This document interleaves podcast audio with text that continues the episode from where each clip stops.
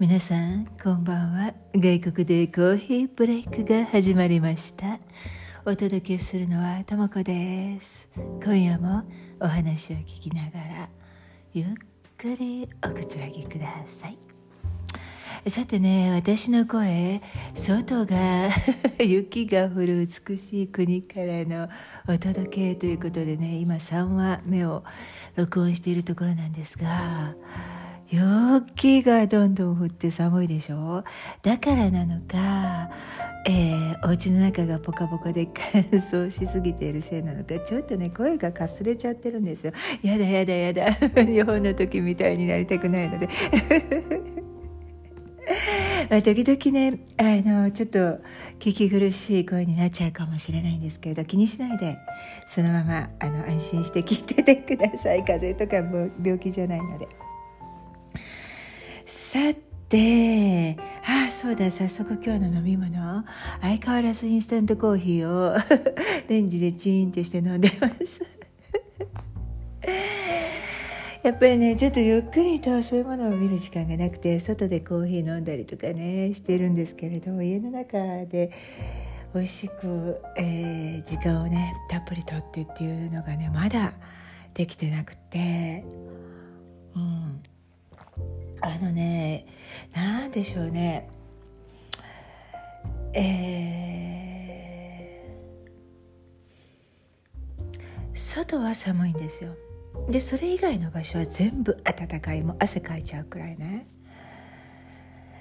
だけどあの結構私歩き回るのが好きなので ちょこまかちょこまかいろんなところにねあの出かけちゃったりするんですよ。でうんとあの一日中外歩き回ってで家に帰ってくるとね暖かいでしょ？あのすぐにねお部屋とか温まるんですけれどそうするとねなんか変な時間から眠たくなっちゃうんですよね。雪国の生活の皆さんそんな感じですか？私もう本当にもうポカポカの部屋でで全然疲れないんですよ。うん。あのこれだけ歩き回ってしかも外国に来ちゃってるのに気づかれもないしおそらくね。体力的にもねなんか全然疲れないんですよね。私確実に自分が住んでいる外国よりもこちらの外国の方がよく歩いてるし電車も使ってるしなんだけれど全然疲れないんですよ。なんでだろう？面白いですね、うん、もしかしてもう1 0キロぐらい痩せて帰るかもしれないぞ。と思ってます。さて。今ね、えー、話した通り私外国から外国に飛んで、えー、少しばかり生活をしているんですね。観光とはちょっと違う目的で来ているのでまあホテルに泊まる生活とは全然違ってかなりねここの生活に密着しているような気がします。もう自分で全てやらなくやらなくちゃっていうかまあやる楽しみがあるっていうかね、うん、で今までの人生でこんなに寒くて外がね 雪が降る場所で暮らしたことがないので実際ねどんなことを感じて何が起こるんだろうっていうワクワク感とドキドキ感が ミックスされてかなりね自分では面白い生活だなって感じてますね。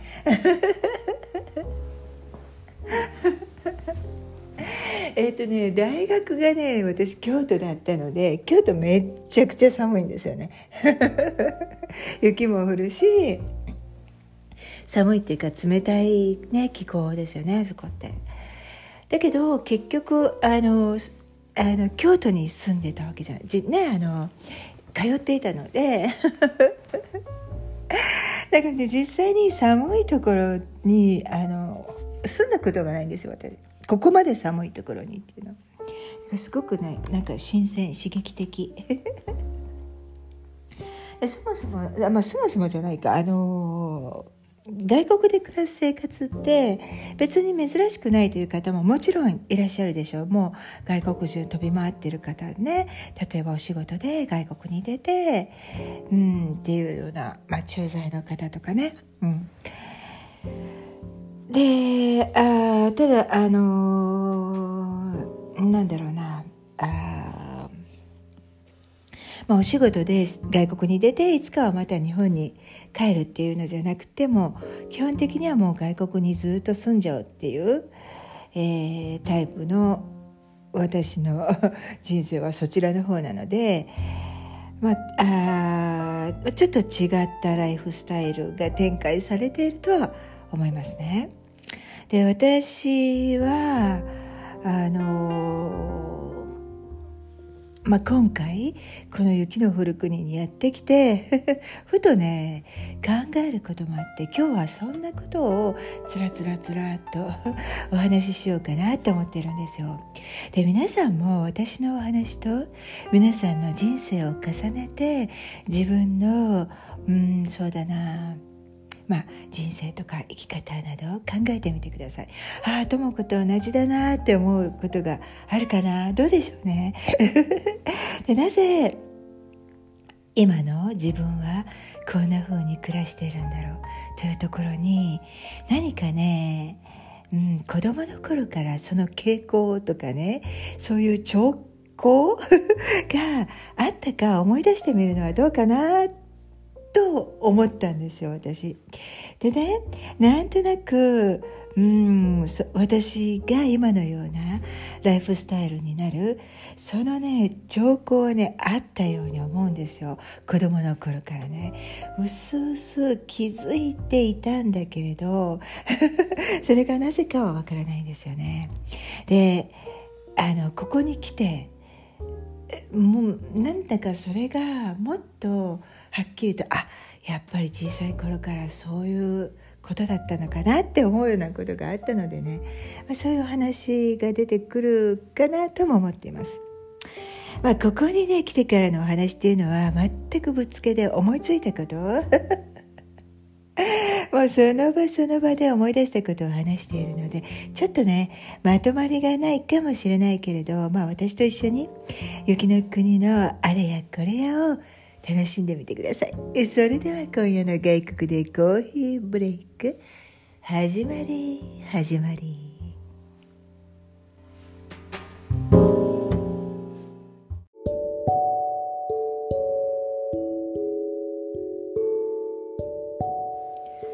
今回ねこの雪の降る美しい国にやってくる理由というのかな。別に私来なくてもよかったんですよ。きっとね。でもなんだろう。本当にギリギリにね来ることに。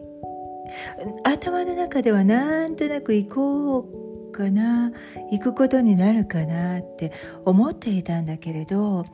でも観光じゃないのでね。楽しくこう旅行に行こうっていうことじゃないので。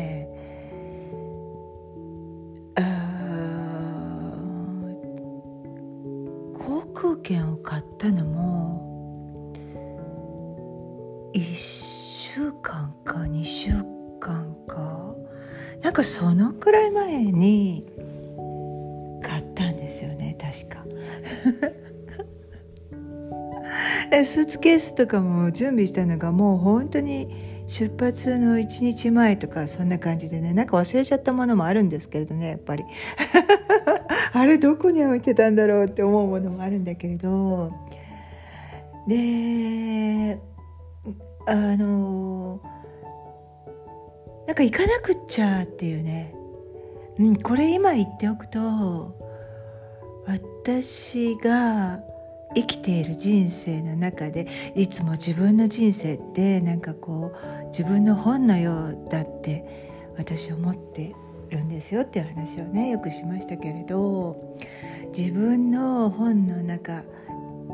がまたさらに面白くなるんじゃないかなっていう気がしてうん、新しいショーだなっていう気がしてあ行かなくちゃ絶対行かなくちゃって思ったんですよね。それで来ることに決めたんですよ。でねそもそも私がああの生まれて生まれた頃もう小さい時から私外国に興味があってあうまくいけば外国に住みたいとかよく思っていたんですよね。そういう話も前のエピソードでいくつかしてたので 聞いてくださってる方はもうご存知だと思うんですけれど、まあ、本当に外国に出たいとか外国に興味があってそれがなぜだかっていうのは、まあ、大部分は家庭環境だったですよね。でも同じようにあの父と母に育てられていても私の兄たちがじゃあ外国に住むことになったかっていうとそうじゃなくてなぜか私だけがいつも外国外国外国って思っててで出ることになったんですよね。で私外国に行きますっていうまあことをまあ本気で 両親に話した時最初に「ああまあいいよ」っていうね うん、そうなるかなと思ってたと言ったのは私の母だったんですよ。で父はえー、っとそんなことありえないだろうっていうふうに思ったと思いますきっと。うん、すごくショックででもうあの口聞いてもらえなかった時もあったくらい。で私寂しくってうんなんかもうどんどんとこう出る手続きが進んでいくのにあの父がねお話ししてくれないんですよ。母はねいろいろとねもうじゃあこれが必要だわねとかあの大丈夫よって言っていろいろとこうあの、まあ、直接的なサポートをしてくれるんですけれどあ朝食の時にねこうみんな一緒に食卓でねテーブルに座っても父ね話をしてくれないんです。ちょっとねやっぱり悲しいとか寂しいっていう時期があったんですよね。その時はね今はもうもちろん全然違うけれどただある日ね私父のあの寝室のあ枕の下に私が行くことになっていた外国の本が数冊ね書いてある本がね数冊枕の下に隠してあるのを見つけてなるほどなってね。父も大変だなってね思いましたあの時。うんだから皆さん今聞いていらっしゃるこの話を聞いてくださっている皆さんはえー、どんな立場の方ですか？もうおじいちゃまおばあちゃまになった方かな？それともお父さんお母さんなのかな？それともまだ、えーと、自分はお父さんお母さんと一緒に住んでいる若い若い学生さんだったりとかどんなだろう？どんな方が聞いてくださっているのかわからないけれどえー、私がその時に感じたこととか私の父とか母が思っていたことしたことについて皆さんはどんなふうに 思われましたか？でまあなんだかんだやってるうちに私外国に行くことになってそれじゃあその外国で住むことになってね。じゃあ今までになんか外国に行きたいなとか外国のことが好きだなとか外国語に興味があるなとかそういうことがうんとそのそれまで思っていたほど感じなくなったかというとそうでもなくてやっぱりずっと続いていて 何かことあればちょっと出ていきたいっていう気持ちがいつもあるんですよね。まあさまようとまでは言わないけれどなんで私こんなにあの別の自分が知らないところに行きたいとか行こうとしたりとか実際に行ってしまったりとかそういうことになるのかっていうのがなんだかねそれはもう小さい頃からもうまあこういう言い方をするとちょっととも子さんって思われちゃうかもしれないけれどでもねなんだか本当に自然になんかそうなることになってたような気がするんですよね私。でそれだから子供の頃からなんだかその外国のものとか自分が知らないものに興味を持っている子供だったのかなって思うんですよ。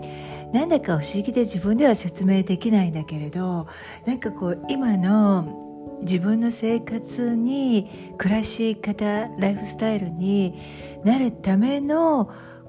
子供時代だったのかなっていうことがたくさんあるような気がします。だから皆さんに先ほどお話ししたんですけれど皆さんの今の生き方とか今のライフスタイルっていうのは何かそうなるべきなんだろう理由とかねうんそういうものが子どもの頃からあったと思いますか？またはお孫さんがとか自分のお子さんたちがとか家族がとか友達がとか知ってる方がねそうだったんだなって思うようなことがありますか？私ね本当にきっと生まれた瞬間からなんだかねいつもまあ私日本で生まれた日本人なんですけれど日本じゃないところに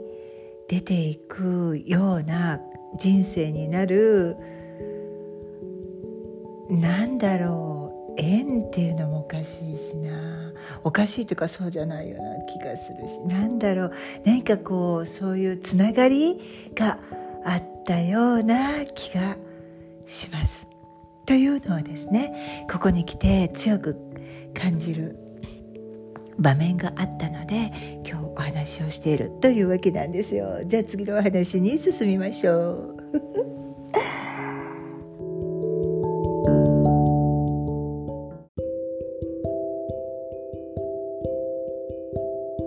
さて今から話すことはえー、っと私何を話そうかっていうのは全然考えてなくてえー、っと頭の中にあるのは今までにやったことここに来てからね。やったことについて話していこうと思います。だから最初に話したこととつながるかどうか今からの話が。それはわからないんですよ。ただ皆さんは、うん、あそうか雪が降る国で雪がえー、降る生活をしていなかった。子がどんなことをしているのかっていうところをまあ楽しんでください軽く軽く。えっとそもそもここに来る前にうんとお洋服をねあのちょうどここで、まあ、少しの間生活ができるような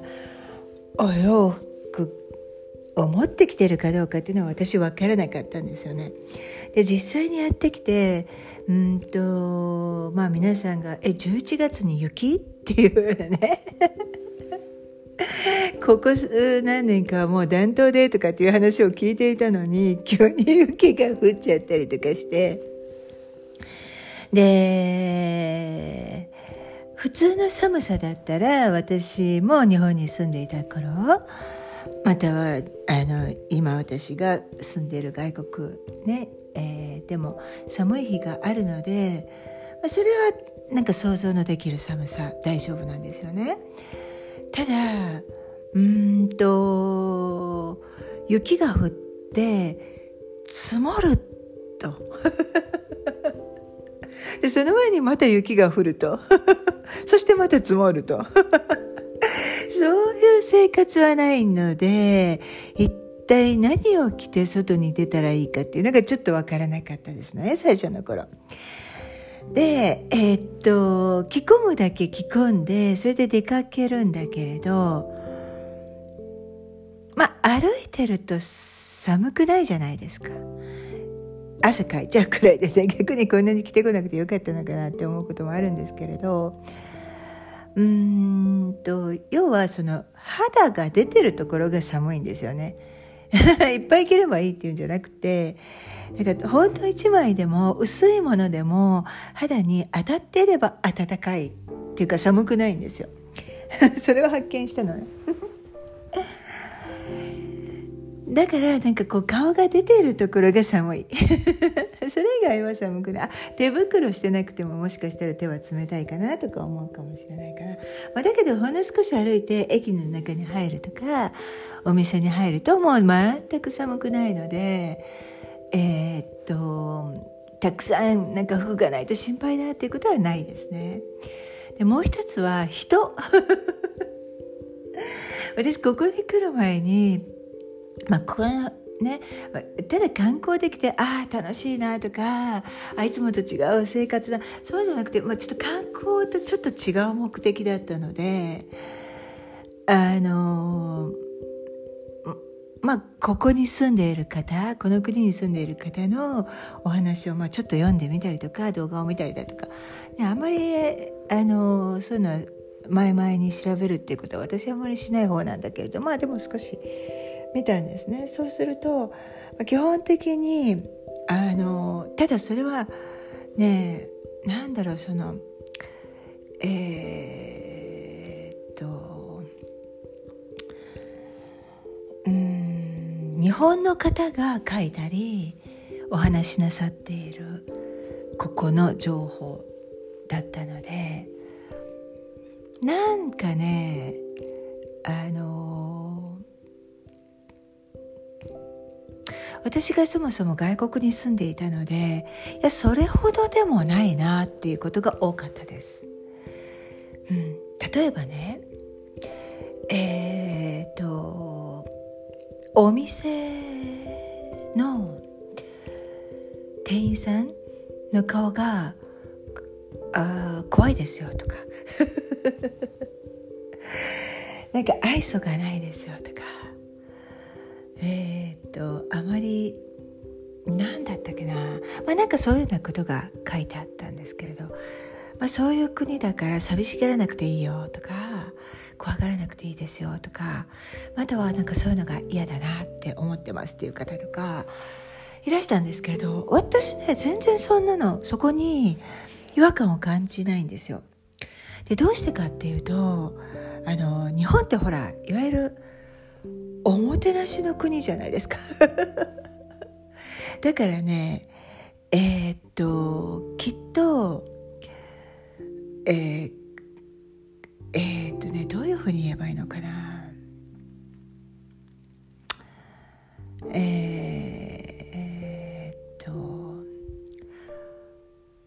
外に出る時にね例えば寒い時に朝起きてお顔洗って化粧水をつけて乳液をつけて ちゃんとお化粧して出るとまあなんか顔にお布団かぶってるみたいな感じでこうプロテクトされてるじゃないですか守られてるじゃないですか。そういうのがない状態なのかなって私思いますね。で裸で出ちゃったみたいもう素肌で出ちゃったみたいなね だからこう、えー、びっくりしちゃうのかもしれないんだけどだからいわゆるそのこうニコッと笑お店の人にニコッと笑ってもらえるとか優しく声をかけてもらえるとかそういうことがないとなんかあのちょっと心配になっちゃったりとか寂しくなったりとか怖くなっちゃったりとか物足りないとかっていうふうに思うのが普通っていうことところが私はもうそういうのが全くまあ全くとは言わないけれどそういう国じゃない日本に、うんと、住んでいるのでで、えー、そういう人たちが別に怒ってるとか意地悪してるとかそういうのじゃないので何とも思わないんですよね。わかりますかねこの感じ。が日本の方がそういうふうに言ってるのがいけないとか悪いとかそれは良くないとか言うんじゃなくていやわかるわかるその通りですよね。ってだからあのえー、それで普通 こっちに私来てえっ、ー、と冷たいなと人がね冷たいなって感じるかっていうと全然感じないです。なんかこの人たちってこういう顔なんだよねっていう感じ。でこの間ね私えっ、とここに来てあの美術道具が買いたかったの絵の具が買いたかったんですよね。であのそういうものを売ってるお店を見つけてで店員さんにここの言葉は私全くあのもう本当にあの大したこと何にも話せないので英語しかないんですよ。で、まあ、英語で話して大体英語で返してくれるのであの絵の具大体見てあこれが欲しいなっていうのを ただそれねなんかあの 鍵が閉めて あるところに片付けてあって手に取って見れないのでねどうしてもね店員さんに声かけなくちゃいけないんですよねだから「すいませんちょっと助けて」って言ってでなんかあのこうこういうのだけなんかこういろいろ話して買ったと。でえー、っとそれをえ自分が欲しいものを選んで「あじゃあどうもありがとう」って言ったら「はいいいよいいよ」って言ってあのにっこりじゃないその男の人ね。でえ彼が、えー、っとレジのところまで持って行ってくれてあれ彼が打ち込むのかなって思ったらねそのレジにいたおばさんに渡してくださってあここの彼女があの買うものだからってちゃんと伝えてくれてで彼は向こうに行っちゃったの。で私ねあの私の前に一人あのもうすでにあ対応してもらってる人がいたんですよ。そうすると隣に隣のレジが開いてそこにいた、えー、レジのお姉さんが「あここ空いてるからこっち来たらいいわよ」ってねなんかあのニコッと笑ってくれたんですよ。だから 店員さん優しいじゃないっていう。私あの今こっちで見てくれてるから大丈夫みたいな感じでこうちょっとこう手でああの挨拶だけしてでじゃあ彼女の方は分かった分かったじゃあそっちで待っててみたいな感じで終わったんですよね。であとはねえー、っとあそうそうスーパーマーケットに行ってうんと日本のはどんな感じかちょっと私最近は覚えてないんだけれど私があのいつも住んでいる国ではうんとベルトコンベヤーみたいなのにねこう、まあ、乗せていってでベルトコンベヤーのところに乗せるとあのそれがギューンって動いていってそれでまあこうピッピッピッってお金をあの入れていってっていう形でで私はそのレジのお隣のところで待ってるとどんどんどんどんこう流してくれるのでそれをまたカートの中に入れて後で袋に詰めるっていう感じなんだけれどまあ、普通ですよ。ところがこちらの方はめっちゃくちゃ早いんですよねそれが。あの私が住んでいる外国は 暮らしている外国はえー、っとレジ係の人が真ん中にいてその前後にあのベルトコンベヤみたいなのがあって同じ長さなんですねだから置いておくところもそれから流れていくところもしてそれを袋の中に入れる場所もきちんと大きなスペースがあってそこでゆっくりやれるんですよ。だけどここのはねなんかねえっとレジ係の人まで行くにはまあある程度の長さがあるけどその後って結構少ししかないんですね。でねどんどん投げるのもポンポンポンポンでも卵割れちゃうとか思っちゃうんだけれどもう本当にね投げる感じ。でそれが私カチンと来ないしあ早いねって 次早くね来るしまあ、ね、次の人も待ってるしみたいな感じで。なんかあのえちょっと大切にやってよとかもっと丁寧に置いてとか思わないんですよ。だってあのそういうふうにやっても壊れないし別に とも子さんって思うでしょ。だかね日本はとっても丁寧でそういうのもこう一つ一つあのもう本当に 丁寧にやってくれる国なんで。ででその通りじゃないからといってじゃあすごく困ることがあるとか物が壊れるとか意地悪してるとかそういうのはないんですよね。だからそれにビビっちゃダメ。面白いなって思う。でじゃあ日本にあの行った外国の人たちはああ日本のやり方にものすごく感動すると思うんですけれどねなんか自分の国と全然違うじゃないかって思うとそれでねまあなんかまああのおもてなしの国っていうわけなんですけど、まあ、とにかくめちゃくちゃポンポンポンポン投げてくるのはそれでいいやみたいな っていう感じですね。だからそれも別にその怖いとか腹が立つとかイライラするとか嫌だとかそういうのは日本の方がいいとかそういうのは別に思わなかったですね。であとはどうだろうな。えっ、ー、とうんまあ人について冷たいとか悲しいとか怖いとかそういうのはまあそのくらい。うんとあと、別にもう本当にごく普通ですね。なんか特別に何か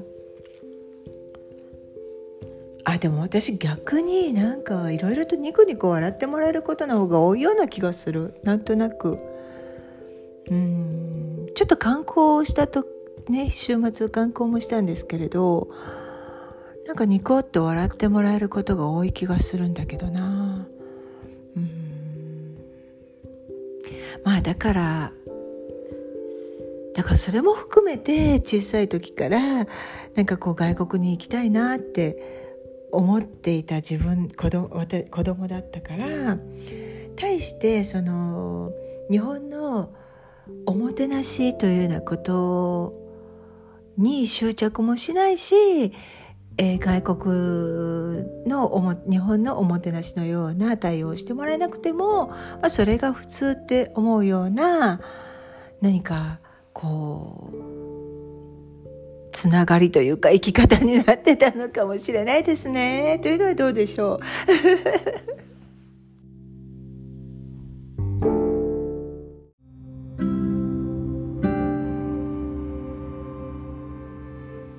この間ね 朝起きたらもう雪がいっぱいいっぱい積もってて雪も降り始めてて「えー、これって外に出ていいの?」ってほら雪が降るところに。住んだことがないからこれ外に出て帰りは吹いちゃって帰ってこれないなんてことになるレベルの雪なのかもうごく普通にあの生活できる雪なのか私には判断がつかなくて。でまあとりあえずあのこの前とは別のスーパーマーケットに行ってでお買い物をして帰ってきたりとかしたんですけれどね。外に出た時にあなんだ。歩けるじゃないって。当たり前だけれど。でも自分ではこれ出ていいレベルの雪なのかどうかっていうのが分からなかった、えー、初めてだったから外国で初めての雪だったから分からなくって。でもまあなんか行けてよかった。でその後あの観光ちょっと観光みたいな場所にも出たんですよねするともういっぱい人が出てきててワイワイワイワイ本当になんかクリスマスだからみんなで会おうっていうスペースがたくさんあって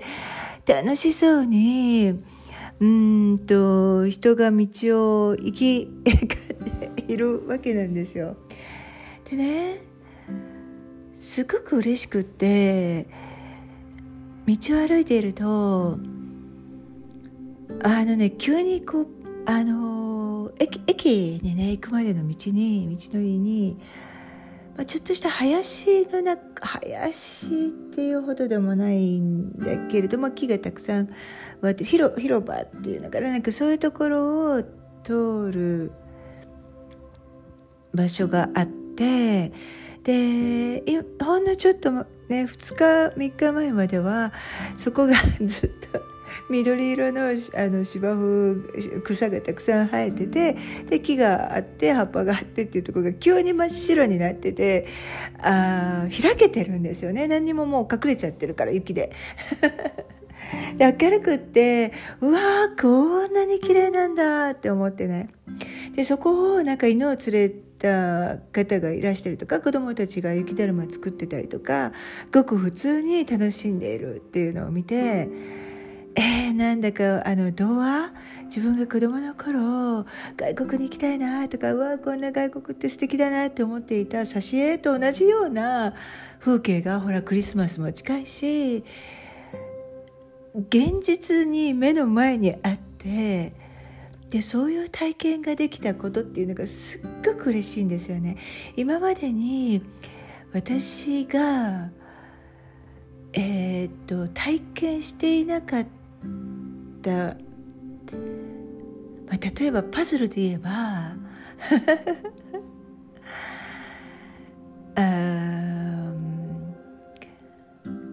こんなことやってなやったことがなかったっていうところにポコンとピースが入ったような。うんそれがとってもなんか嬉しかったんですよ。経験したことがないものが自分の人生の中にえー、っと加わったっていうことがすごく嬉しかったんですね。何もない自然の中でそれを感じたんですよ。だからきっと私お話絵を描いたりお話を作ったりするけれどその中に自分が今まで想像でとかまたはテレビだとか動画だとかそういうもので見ていただけのものが実際に自分がいることによってうん心とか頭とか体で感じたものを作品の中に入れられるっていうそういう幸せを感じましたよね。うんまあね私例えば雪山を登るとかさ サバイバルを目指している人生そういうものではないのでだから普通にもちろん電車があって車があってねえー、っと街があって物が売られてて便利に変えてっていうそういうところにもちろんいるわけだからもうね。冬山の登山ですっていうそういう人生を私は求めているわけじゃないからそういうふうなことを求めている方の人生と比べると全然違うけれどでも小さい時から外国のことが好きでで知らないうちにキャンプのお姉さんみたいな感じで、えー、自然だけしかないようなところで眠ったりとか、まあ、雪が降るようなところにザックを持って出かけたりとかそういうようなことをしていたっていうのがうんまあ、ちょっと変わった外国に来てもそんなに苦痛を感じないで生きていけるような人間になってたのかなっていうことをね真っ白な雪の 世界の中で考える機会になったっていうことだったかな。なんだかね今日はねちょっとこう私が新しく今までに思ってなかったようなことを考えたお話だったのでだか上手に伝わらないところもあると思うんですけれど皆さんもね、うん、今、えー、の暮らしが自分がやりたいことをやってで今ある暮らしがなぜそんな風になったかっていうのをルーツを 探ってみるのも楽しいのじゃないかなと思いました。どうだったでしょう？今夜も最後までお付き合いいただき本当にありがとうございました。皆様の週末がそうだなどんな週末になるといいかな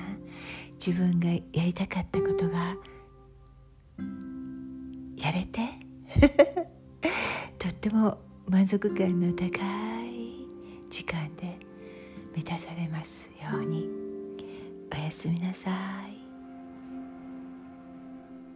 thank you